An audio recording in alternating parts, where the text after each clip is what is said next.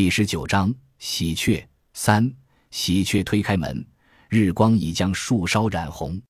平时他起得早，昨夜被那个影子纠缠多半夜，凌晨才迷糊着。朦胧中，他听见了喜鹊的叽喳，但就是睁不开眼，仿佛被施了魔法。以往可不这样，睡得再沉，只要喜鹊的叫声有细微的异样，他立时会驱散压在身上的梦魇，利落地坐起来。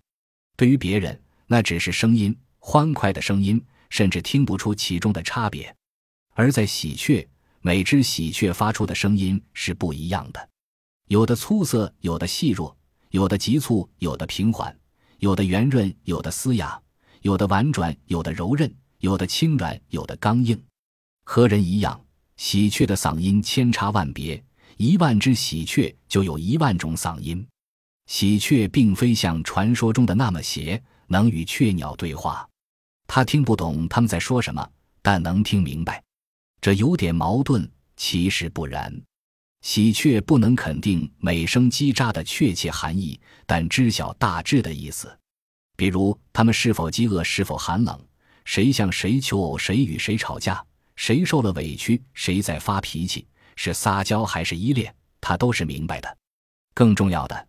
那叽叽喳喳于他，不只是识别码，不只是情绪的探测器，还是他的呼吸，他的血液。人们只知他喂养喜鹊，不知他也依赖他们。没有他们，他可能也会活下去，但绝不会是这么个活法。更透彻点说，他的精气神源于他们。他们从树杈、木杆、房顶、烟囱飞起，发出欢呼，院子立刻暗了，就像早晨刚刚开始。夜晚便紧追其后，他们等的等得着急了，看到他，他们才去觅食。喜鹊朝空中挥一挥手，那一团黑云渐渐变淡，露出蓝色的天幕。它们飞往各个方向，有的中午前会赶回来，有的黄昏才入窝。那必是觅食不顺，或遭遇了什么，比如某个顽皮孩子的射击，野狗野猫的撕咬，或吃了半鼠药的麦粒。有的飞出去再也没有回来，那些中毒的喜鹊，即便飞回来，也不一定能活。但凡他能救活的，都不遗余力。某个夜晚，他快睡了，听见细弱的叽喳声，急忙爬起。一只喜鹊倒在门口，抽搐不止。他抱起就往范长水家跑。范长水两口子已经入睡，喜鹊重力擂门，大声呼叫。范长水拉开门，他猛闯进去，范长水没防住，被他撞倒，范长水摔懵了，半晌没爬起来，喜鹊便跪在地上，把喜鹊捧给他，那只喜鹊的眼睛已经闭上，范长水不是神医，未能回天，喜鹊对他的宣判很是愤怒，奋力摇晃着他的双肩，范长水没来得及戴鸭舌帽，他谢顶了。仅剩的头发舍不得理，足有一尺长，本是盘在头顶的，用卡子别着，被喜鹊摇晃，那几根头发散乱开，有的耷拉在鼻前，有的耷拉在耳侧，别提多狼狈了。他想把喜鹊掰开，但他的手指像嵌进他的肩骨，根本弄不动。还是范长水女人帮忙，才把喜鹊扯开。喜鹊终于冷静下来，他接过已经僵硬的喜鹊。说打扰了，从范长水家出来，才发现自己赤着脚，那可是深秋，地面冰凉，他没感觉到冷，没感觉脚心被划破了。虽然没救活，但他救了，心里会好受些。每年都有死亡的喜鹊，老死或意外，只要死在院里，就是死在野外，被他看到，都会将他们好好掩埋。他会难过一阵，不会持续太久。叽叽喳喳的交响是他的药，他迷恋成瘾。有的喜鹊没有飞离，再次停落在房顶、墙头或他的肩上。各鸟各性，有的自觉，为了填饱肚子不惜飞远；有的懒惰，总想吃现成的。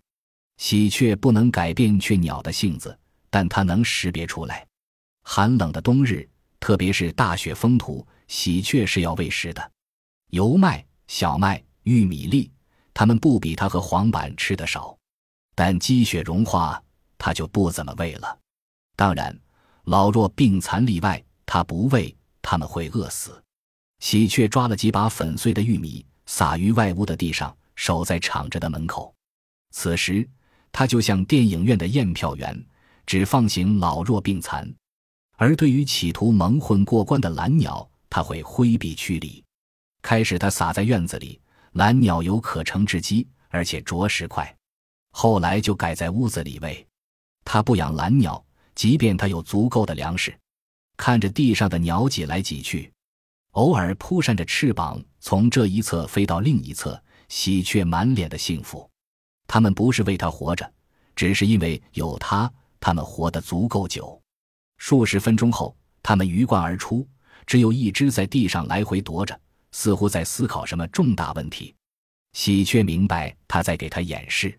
去年冬天，他的左腿被夹子弄伤，他敷了药，用纱布包裹住，怕他冻残，他将他留在屋里，半月前才让他离开的。他的腿伤已经痊愈，喜鹊懂他的意思。喜鹊心里涌起热流，蹲下去摸了摸他。他没叽喳，他也没说话，那是多余的，不需要。喜鹊直起腰，他仍闲庭信步，走到门口，顿了数秒，才振翅飞离。日头已经升高，屋子明亮了许多，水缸、菜罐有了光泽，大梦初醒似的。喂完喜鹊，一天才正式开始。喜鹊扯掉盖在面盆上的棉袄，面发透了，都粘到盆盖上了。喜鹊先揉面，然后烧水、洗脸、切菜，再烙饼、炒菜。自小一个人忙活，现在仍是一个人。不同的是，那时给杨官和花志刚做饭，现在给黄板做饭。黄板有时四五日回来一次，有时八九天回来一次，所以他得给他送饭。一切在那个黄昏碎裂。醒来时。他先看到深蓝色的天幕及天幕上的那把弯刀，以及射来射去的黑影，叽喳声急切细长，像被弯刀削割了。脑袋钝疼，记忆尚未恢复。他的第一个感觉是喜鹊正在被风刀屠宰，它们的叫声充满悲伤和恐惧。他猛挥臂膀，像那淡黄色的弯刀就在头顶，他能够得着。手臂碰到正在拔节，如孕妇一样的油脉。他才发现自己躺在丛林中，他的头脸，他的整个身躯，赤裸的双腿也有了感觉。他明白发生了什么，绝望地发出哀嚎，只一声便咬住嘴巴。他没有爬起，就那么躺着。喜鹊仍在飞射，向两侧埋伏着的士兵在互相投掷攻击。锋刃仍在挥舞，天幕上鲜血淋漓。喜鹊能感觉到血珠坠到皮肤上的声响，他的下体并不疼，疼的是心是骨。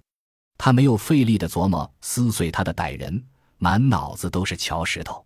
若有他陪伴，他断不至于遇险。他是他的，如果没遭遇这一切，这会儿他正在祖奶面前为自己提亲。他可以为父亲说媒，同样可以为自己提亲。他是喜鹊。眉梢不会悬挂羞涩和扭捏，他相信祖奶会答应，乔石头会接纳，他配得上。但现在不同，他失了身，如同破布一样瘫在油麦地里。那个梦被彻底击碎，那么轻易的就被击碎了。他心如死灰，伤悲难以平复，但喜鹊没有任其蔓延。嫁不成有嫁不成的活法，他必须想清楚接下来怎么办。脑里不再是纠缠的乱麻，没费什么力便理顺了。他放弃报案，白凤娥与杨官成了宋庄乃至营盘镇的公众人物，他绝不让自己步他们的后尘。张扬出去的结果，他能想象得到。他自小孤傲，怎会任由那一束束目光没有顾忌的落在脸上？绝不打掉牙自己吞咽，也不完全是。如果能找到那个人。他会让他得到应有的下场，只能他自己找，他不依赖任何人。等他爬起来，又是那个干脆利落的喜鹊了。裤子丢在两米外，还有那个面袋，穿戴妥当。他理了理头发，绝不让人看出异样和狼狈，哪怕是阳关，哪怕是花志刚。他们尤其不能。他抓起面袋，细细闻了闻，是装了油面的袋子。他团在手里，慢吞吞地往宋庄走，弯刀绣在了天壁，一动不动。那些箭不再射来射去，仿佛也被夜空吸附住了。他甚至感觉不到他们的存在，但他能听到叽喳声，那是他的路标。顺着声音走，闭着眼，他也不会迷失。深秋，喜鹊告别了宋庄。